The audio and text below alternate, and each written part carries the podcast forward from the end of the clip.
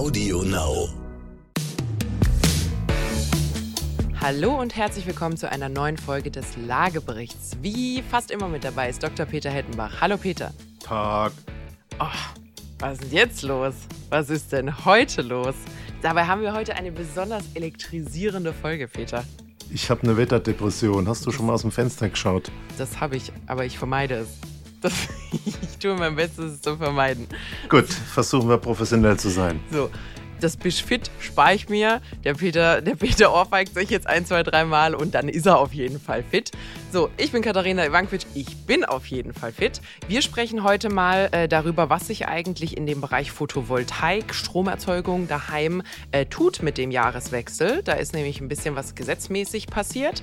Das werden wir mal beleuchten, inklusive vielleicht der einen oder anderen Einnahmensquelle, die da vielleicht noch so lauert. Und ich träume ja sowieso vom Haus als Kraftwerk, also ist eigentlich mein Thema. Das seht ihr, müsste seht doch ihr, noch ein guter Tag wie, werden. Wie schnell er fit geworden ist. Genau. So schnell habe ich die Sonne in den Raum gebracht. Na, damit legen wir jetzt auch direkt los.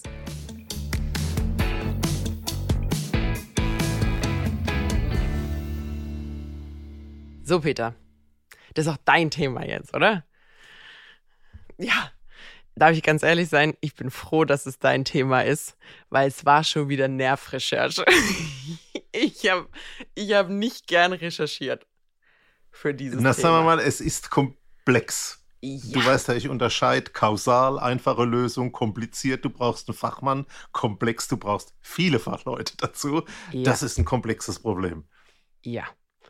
Also, ich. EEG, GEG, Mieterstrom, Photovoltaik, äh, Einzahlung, Auszahlung, äh, Limits, Kilowatt Peak, Kilowattstunde, dieses, also ich war irgendwann, bei mir hat sich alles gedreht. Ich glaube, ich habe es relativ solide einsortiert bekommen, aber ich bin froh, dass du in den letzten Monaten dich da zum absoluten Spezialisten gemacht hast. Äh, Also, ich, wir ich bin heute, ich bin heute für, für die gute Laune und äh, als Deko hier. Ah, super. nee, wir müssen es, glaube ich, wirklich kurz und einfach machen, weil sonst kriegst du das Thema nicht rüber.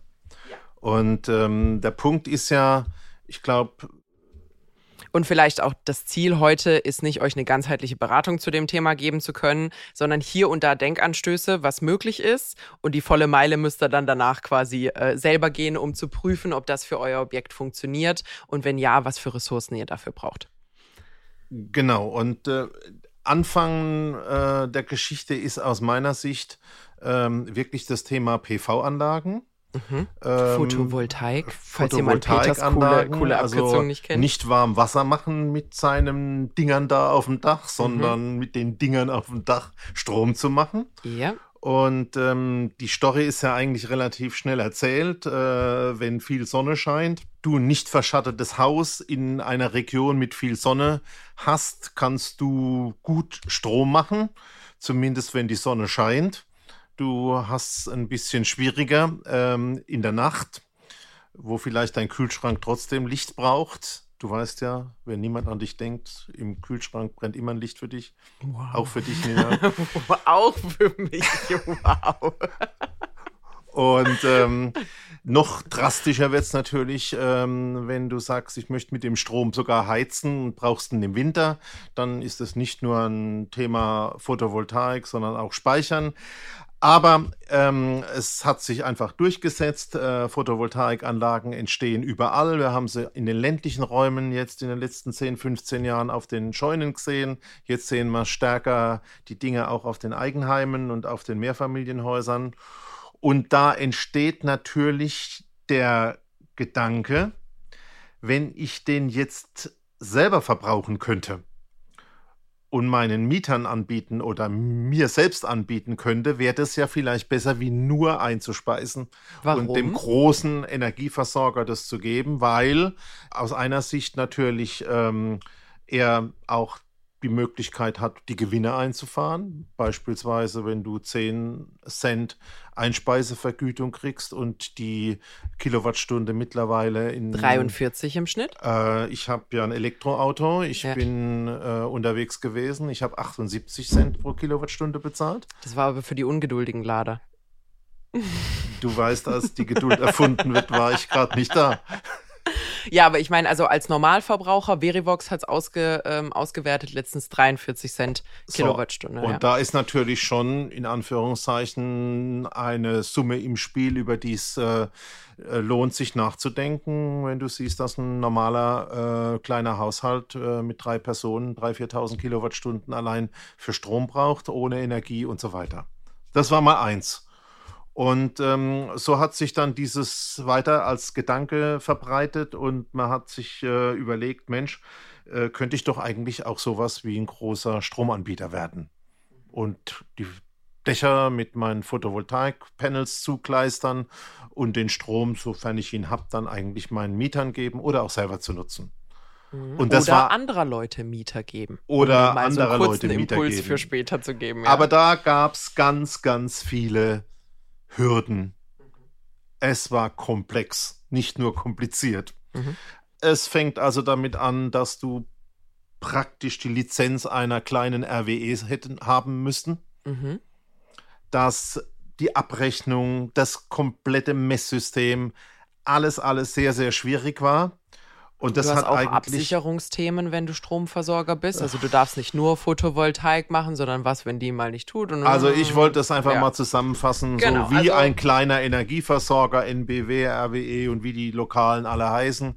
Ähm, und ähm, das war einfach nur alles abschreckend. Und äh, wir reden ja immer über die Professionalisierung der Branchen. Also das war sogar so abschreckend, dass große Wohnungsunternehmen gesagt haben, nee, das ist nichts, das sollen lieber die Profis machen, momentan nicht. Und ähm, das ist jetzt der aktuelle Stand. Und jetzt gibt es eben eine neue Gesetzesgrundlage. Äh, das, was du so an EEG und so schon mal genannt hast, heißt auf Deutsch ab dem 1. Januar 2023, also bald. Übermorgen quasi. Übermorgen gibt es neue Möglichkeiten und du kannst vereinfacht mehr Photovoltaik betreiben. Es gab früher eine 100 Kilowattstunden Peak Obergrenze, die ist aufgelöst worden. Du kannst in Zukunft dein eigener Energieversorger sein. Mhm. Es gibt auch ein paar Regeln, beispielsweise du musst den Strom auf dem Grundstück selber erzeugen, ähm, auf dem du äh, im Prinzip der Energieversorger bist. Warte mal kurz. 100 Kilowatt Peak 10. 10 Kilowatt Peak. Nee, äh, es gab äh, 10 bisher, das ist eine andere Größenordnung, ah, okay. die du als Privatperson nicht überschreiten durftest, um nicht gewerblich Stromerzeuger genau. zu sein. Ja. Und ähm, es gibt 10, 40 und 100 Kilowattstunden ah, Größen. Okay. Aber ich bin jetzt beim Mieterstrom, da war mhm. die absolute Obergrenze okay, bei 100. Aber noch einmal zu den 10. Äh, gut, dass du sagst. Äh, auch da gilt ab dem 1. Januar, dass es nicht mehr die Begrenzung auf 10 gibt, sondern auf 20. Mhm. Und das hat für dich als ähm, der Mensch, der sich eine Photovoltaikanlage kauft, zwei Konsequenzen. A, du musst noch keine Mehrwertsteuer zahlen, also wir machen keine Steuerberatung, das wissen wir, äh, muss beim Detail nochmal drüber schauen und du musst keine Gewerbesteuer zahlen. Und das sind zwei wichtige Faktoren. Ähm, das kann man eigentlich ganz gut auch an einem kleinen Häuschen erzählen. Das hat sich dann eben auch transformiert auf die großen Häuser. Und da hast du jetzt als nächstes natürlich dieses ganze Problem Messeinheiten, wie versorgst du die Leute, was machst du, wenn deine PV-Anlage keinen Strom bringt. Nächster Punkt, du musst den Mietern zunächst auch eine Alternative anbieten. Mhm. Also du kannst nicht sagen, du zwing dich jetzt den Strom von mir abzunehmen. Und da bewegt sich momentan einiges. Aber ich kann es auch gleich vorwegnehmen. Aus meiner Sicht bleibt es trotzdem komplex. Mhm. Und ich denke, das kriegst du.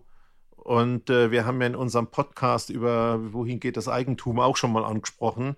Es geht wirklich daran, dass du das total professionell machen musst, dass du das wahrscheinlich noch nicht mal alleine machen kannst, sondern auch da noch einen Dienstleister dazu brauchst. Nur die Rahmenbedingungen insgesamt haben sich ein bisschen gelockert. Da gibt es ja, da gibt's ja jetzt auch unterschiedliche Modelle. Also es gibt ja, ähm, also ich selbst kann beschließen, ich mache auf meinem Objekt Mieterstrom. Ich habe aber keinen Bock, der Betreiber dieser Anlage zu sein. Also es ist meine Anlage, ich erwerbe sie, ich kaufe sie, aber ich hole mir jemand Fremdes als Betreiber rein, der sich um diese ganzen, um den ganzen Krempel kümmert. Aber Achtung, das ist ein anderes Modell, Genau. wie äh, ich vermiete meine Dachfläche und kaufe im Prinzip Strom zurück. Habe ich dir jetzt die Pointe versaut? Ja, ich, also, weißt du, was eine Überleitung ist, Peter? Überleitung. Ja, ich war Also, gerade dabei, mir eine richtig schöne Überleitung zu bauen. Das war meine eine Gelegenheit bei diesem Thema. Okay, wir gehen zurück und äh, fangen noch von vorne an. Nein, aber du hast natürlich vollkommen recht. Also es gab bisher auch das Modell, dass man quasi einfach nicht selber betrieben hat, sondern man hat sich eine Drittfirma als Betreiber reingeholt. Da hat man ein bisschen Komplexität rausgenommen, äh, genommen, sorry. Aber die nächste Stufe ist jetzt eben genau das, was du gerade sagst. Ähm, man kann im Endeffekt als Eigentümer überlegen, ob man seine Dachfläche verpachtet und jemand anders wiederum sowohl die Photovoltaik drauf macht, als auch das äh, betreibt und dann zum Beispiel äh, den eigenen Mietern, also dann wieder den Mietern des Eigentümers, äh, dort quasi Mieterstrom anbietet, der im besten Fall ein paar Cent die Kilowattstunde günstiger ist, als das bei den alternativen äh, Belieferern der Fall wäre. Genau. Und äh, wenn, also aus meiner Sicht, ähm, es wird zwar gesagt, die Prozesse werden beschleunigt, es wird jetzt einfacher, wenn der große Energieversorger ähm, im Prinzip nicht äh, schnell reagiert, äh, kannst du da eingreifen. Ähm, halten wir nochmal fest, Mieterstrom ist der, den du selber erzeugst Mhm. der nicht irgendwie durch große Netze geleitet wird, sondern direkt zu deinen Mietern kommt. Für die Eigentümer hast du den Vorteil, ja, da entsteht natürlich eine gewisse Wertsteigerung und du hast zusätzliche Erlöseinnahmen, Mhm. dadurch, dass du nicht nur Miete bekommst, sondern Strom erzeugst. Das finde ich natürlich gut. Das ist, denke ich, bei dem ganzen Thema, was wir immer haben, Umwelt, Soziales, äh, ein wichtiger Punkt, vielleicht Immobilien auch ein bisschen sozialer machen zu können. Es gibt jetzt diesen, finde ich auch so toll, Mieterstromzuschlag von ungefähr 2,5 Cent, die Mhm. du jetzt nehmen darfst als sozusagen Management-Fee. Ähm, und du darfst dieses Lieferkettenmodell machen, was du eben angesprochen hast. Also das sind jetzt ein paar Dinge, die auf den ersten Blick sagen, ja, macht's einfacher. Mhm. Aber wenn du mich fragst, Fragst. ganz unten ankommen, es ist komplex, Mhm. nicht nur kompliziert. Mhm. Und für die Mieter, ja, ähm, es gibt Preisobergrenzen. Ich glaube, du musst 10% mit dem Mieterstrom äh, unter dem bleiben, was in der äh, Region das Angebot ist. Mhm. Muss man nochmal genau recherchieren. Ähm, natürlich hättest du die Möglichkeit, glaube ich, gerade vor der jetzigen Diskussion äh, zu sehen, dass die Nebenkosten runtergehen. Ja. Also wenn du bei 46 Cent bist ähm, und wir über Einspeisevergütungen von 10 Cent sprechen, wäre dazwischen irgendwo die Wertschöpfung. Also ich glaube, da könnte auch was passieren. Und ähm, meine Zweifel habe ich, ob das jetzt wirklich so viel unbürokratischer wird, wie es vorher war. Es gibt ja noch ein weiteres Thema, ähm, dass es vielleicht A attraktiv, B für viele vielleicht sogar nötig machen wird, dass eine Photovoltaik aufs Dach kommt. Und das ist, dass quasi die Stromerzeugung der eigenen Immobilie ja gegen den Primärenergiebedarf des Gebäudes gerechnet werden darf. Genau, und du beispielsweise in Baden-Württemberg ja schon eine Verpflichtung hast, das mit Photovoltaik auszustatten. Genau, bedeutet aber eben auch, also sagen wir mal, du hast ein Objekt, was vielleicht, also wir haben ja schon mal darüber gesprochen, wenn du sanierst, kannst du äh, entweder einpacken, ähm, das heißt, dass du wenig Energie verschwendest und damit äh, hoffentlich wenig brauchst, oder du ähm, äh, änderst die Art und Weise, wie du, wie du an der Stelle Energie generierst. Also entweder du tauschst deine Heizung aus oder du heizt mit Strom oder du erzeugst Energie, wie das in dem der Fall ist. Jetzt gibt es ja aber Objekte, die haben einfach ein gewisses Limit. Das kann nicht mehr eingepackt werden. Äh, das ist einfach quasi so, wie es ist. Alles andere würde sich nicht rechnen. Aber man wird ja irgendwann auch das Thema Sanierung angehen müssen. Und es wäre ja schön, wenn man da vielleicht ein bisschen was von der KfW dazu bekommen könnte. Und da wird es Objekte geben, die im Endeffekt dieses Gegenrechnen durch die Stromerzeugung brauchen werden, um überhaupt in die Kategorisierung der KfW reinfallen zu können. Also ich glaube, dass es nicht Objekte gibt, sondern dass das im Prinzip zum Schluss bei jedem so ist. Ja. Weil wir gehen mal zurück in die Schule. Ich will jetzt nicht zu oberlehrerhaft ja. wirken. Du hast natürlich nur Einsen geschrieben. Habe ich tatsächlich? Fünf am Stück. Ja. Und dann hast du irgendwie nicht aufgepasst und eine Fünf geschrieben. Wie kriegst du tatsächlich am Ende eine 1,0 hin? Nie wieder. Da musst du dich schon eine Eins vom Nachbarn musst du schon, muss, ja, musst du schon bös schleimen und sagen, ah, das war ein Ausrutscher, den sehen wir nicht, oder? Aber das ist ja der Problempunkt. Ähm, ich glaube, wenn wir da drauf gehen, was in 2030 und 2040 und 45 mit Thema CO2-Neutralität ist, ähm, müssen wir solche Dinge wie Strom erzeugen gegenrechnen. Du kriegst es sonst unmöglich hin. Ja. Und äh, ich habe gestern gerade wieder an einer Veranstaltung teilgenommen, wo vorgerechnet wurde, dass man jetzt mit der neuen Förderung in diesem KfW-Programm 150.000 Euro pro Wohneinheit kriegt und äh, dass das eigentlich alles relativ einfach zu erreichen ist und dass die Energieberater angewiesen sind, immer den Höchststandard, also Effizienzhaus 40 und noch Plus äh, im Prinzip zu entwickeln, auch im Bestand. Ähm, Glaube ich nicht so ganz dran, ähm, weil ich diese Nummer mit der 1 und dem Ausrutscher der 5 kenne. Und ähm, ich glaube, da ist ein Punkt, aber ich bleibe dabei, es ist zum Schluss ein brutales Profi-Thema und ähm, du wirst das zumindest einen Dienstleister geben müssen. Was müsste denn deiner Meinung nach passieren, dass sich das für Normalos ein bisschen leichter managebar macht? Oder, oder sagen wir mal vielleicht ein, ein Gedanke zuerst. Glaubst du dann, dass es darauf hinausläuft, dass halt die RWE und Co. dann auch einfach die Dachflächen betreiben? Oder, oder glaubst du, dass sich eine ganz neue äh, Gruppe Unternehmen an der Stelle etabliert, die, die sich auf das speziell? Na, so wie ich das bekomme, wir sind ja beide als äh, Wanderprediger unterwegs und äh, sehen Westen, Osten, Norden, Süden, Stadt und Land ähm, sehe ich, dass es seit geraumer Zeit ähm, Unternehmen gibt, die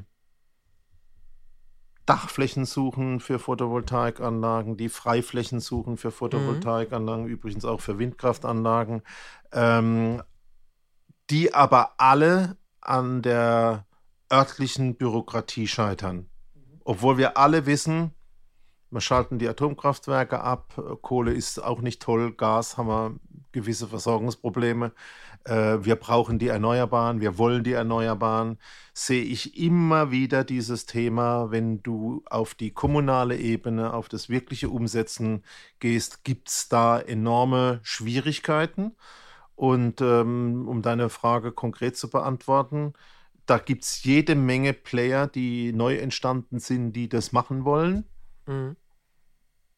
Es sind nicht nur die Energieversorger, es sind neue. Ich glaube, die haben aber alle Schwierigkeiten, weil sie ihre Flächen, die sie vielleicht identifizieren, dann in den entsprechenden Fachplanungen, Regionalplanungen, übergeordneten Planungen nicht durchkriegen. Und ähm, jetzt kommt dieser dritte Punkt, du machst deinen Strom selber. Mhm. Also das ist ja was anderes. Mhm. Also grad, ich habe dir ja deine Pointe ja. geklaut. Mhm. Ähm, aber ich glaube, dass letztlich dort auch wieder die Unüberschaubarkeit und die Regulatorik in der Gemeinde selber ähm, ganz schwierig ist und äh, die Bürokratie nicht gelöst ist. Und wenn ich mir es momentan anschaue, ähm, habe ich nicht den Eindruck, dass da trotz der Gaskrise auf den untersten Ebenen und den Landkreisebenen ähm, dort wirklich schnell genug Entscheidungen fallen, damit sich da was verändern würde. Hm. Und dann hast du die Häuschenbauer, die sich so eine Anlage aufs Dach knallen, äh, von ihrem äh, Serviceunternehmen äh, gesagt kriegen, du rechnest dich irgendwie nach 15 Jahren oder so. Ähm, aber ich glaube, so die Energiewende kriegen wir mit dem Weg nicht hin. Und das fehlt mir auch an dem ganzen Thema Mieterstrom.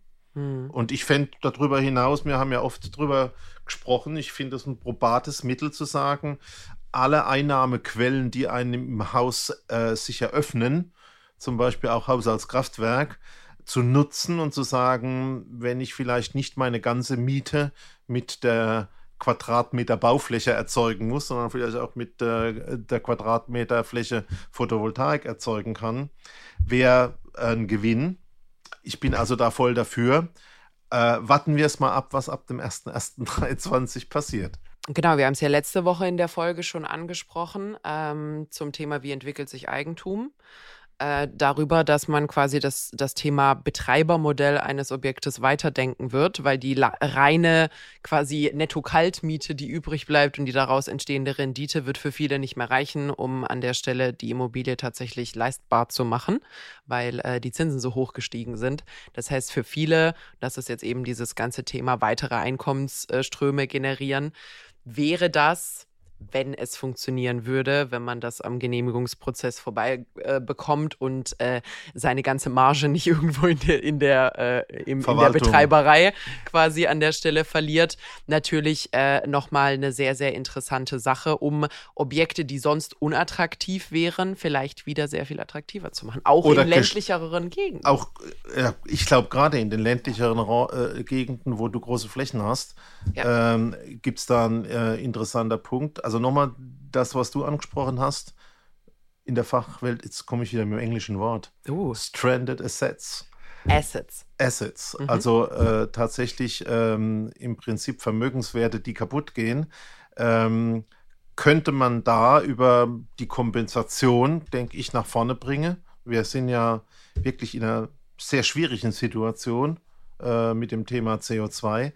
Und mit dem, was ich gesagt habe. Also du musst, wenn du dann ein Energieversorger bist, sicherstellen, dass deine Mieter immer Strom haben, auch wenn deine PV-Anlage nichts liefert. Mhm. Du musst im Prinzip einen Oberdeckel anbieten. Du musst im Prinzip auch eine Ersatzlösung zulassen, wenn der Mieter sagt, mit dir will ich aber nicht, will einen anderen Strom haben.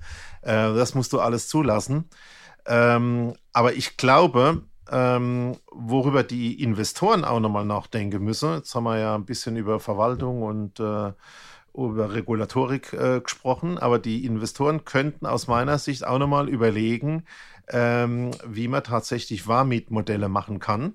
Das ist für mich was anderes, mhm. so wie du ein Studentenzimmer mietest. Mhm. Da ist auch alles all in. Äh, dann entsteht zwar wieder dieser Effekt, oh, wenn es nichts kostet, dann machen wir halt auch mal bei voll geöffneter Heizungsfenster auf. Ähm, da müsste man auch ein bisschen intelligenter mit der Regelungstechnik werden. Also ich glaube, das ist ein Weg, der muss sein, aber ich denke, so durchschlagend wird es nicht sein äh, mit dem neuen Mieterstrommodell, wie man sich das erhofft. Es ist ja auch, also das ist eine Sache, zu, nämlich dass die Regulatorik bremsend wirkt auf quasi die Initiative, äh, die bottom-up funktionieren würde. Aber andererseits hast du ja eigentlich auch sehr viel Planungsbedarf an der Stelle, die top-down funktioniert, nämlich für jeden Haushalt, der zum Großteil sich dann selbst mit Strom versorgt, braucht es ein Backup für wenn der, wenn die Sonne nicht da ist. Das heißt, je mehr Dächer mit Photovoltaik voll sind, desto mehr Häuser fallen aus gleichzeitig, wenn da dann halt einfach mal keine Sonne da ist. Und das ist so ein bisschen das, wo ich gerade leichte Sorge habe, dass, dass da gerade wenig Vision herrscht von, wie machen wir denn einen Strommix, der resilient ist an der Stelle. Also der sowohl an einem sonnigen Tag jetzt nicht ein Problem hat im Stromnetz, weil alle Anlagen zur gleichen Zeit auf Hochtouren laufen, aber zum gleichen Zeitpunkt an einem bewölkten Wintertag dafür sorgt, dass die Häuser halt trotzdem äh, hinreichend versorgt sind. Und ja. da dieses Zusammenspiel äh, in der Region, weil da müsste es ja eigentlich stattfinden, nicht deutschlandweit, sondern in der Region, das fehlt mir einfach ein bisschen. Ja, also das ist wirklich, äh, das äh, ist wirklich eine wichtige Ergänzung. Ähm, du wirst, äh, wenn wir über Mieterstrom reden, mit Photovoltaik das nie, nie alleine schaffen. Genau. Weil du eben dieses Thema Nacht und Verschiebung Sommer-Winter hast. Und äh, äh, das ist wirklich gut, dass du das jetzt zum Schluss nochmal sagst. Und Dafür ich glaube, ach, Mensch. Für den schlauen Satz zum Schluss. und ähm, das, sie muss immer das letzte Wort haben. Ähm, der Punkt heißt natürlich, du brauchst, äh, das ist ja auch bei den Elektroautos der gleiche Effekt, du brauchst einen großen Mix, wo alle Quellen drin sind. Also du brauchst Windkraft, du brauchst Wasserkraft, du braucht eigentlich Biomassekraftwerke, ja. Blockheizkraftwerke, du brauchst Photovoltaik, vielleicht auch noch an der einen oder anderen Stelle Wasserstoff und einen kleinen Stausee und was es da so alles gibt, damit man das wirklich austarieren kann. Ähm, und deswegen ist das aus meiner Sicht eine Betreibersache. Und der Betreiber muss eben schauen, dass dieser Mix intelligent und ausgeglichen gemacht wird. Also da ist noch viel Weg. Ähm, und ich bleibe dabei, Stromerzeugung ist für uns super wichtig, weil unsere Wirtschaft, alle leben Klimawandel, davon. Wirtschaft, Immobilienwirtschaft, alles. Und das ist auch ein äh, Punkt. Also zum Beispiel braucht die Industrie zu anderen Zeitpunkten Strom wie die Häuser. Also du musst auch da eine Vernetzung schaffen. Das ist, was nicht als Insel passieren kann. Gut. Und das ist übrigens ein bisschen äh, das, was beim Mieterstrom auch der zweite limitierende Faktor ist. Nicht nur, dass es komplex ist, sondern wie du gesagt hast, wenn es nur Mieterstrom und nur PV hat, wird es allein für sich als Insel nie funktionieren. Weil es ja auch ein bisschen antizyklisch ist. Ne? Also die Leute sind daheim, wenn die Sonne nicht scheint in der Regel. Ähm, also ist an der Stelle auch nicht ganz, nicht ganz optimal.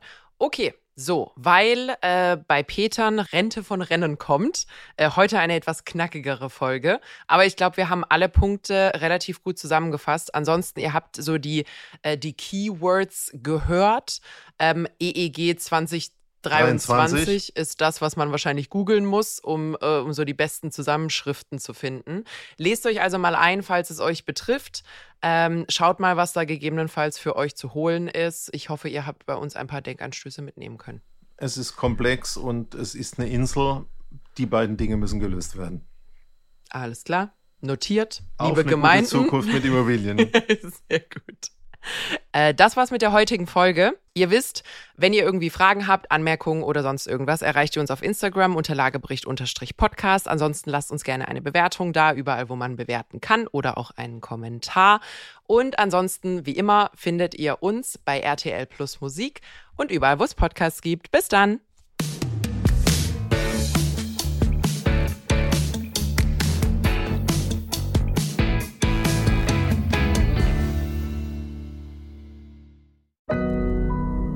Audio Now.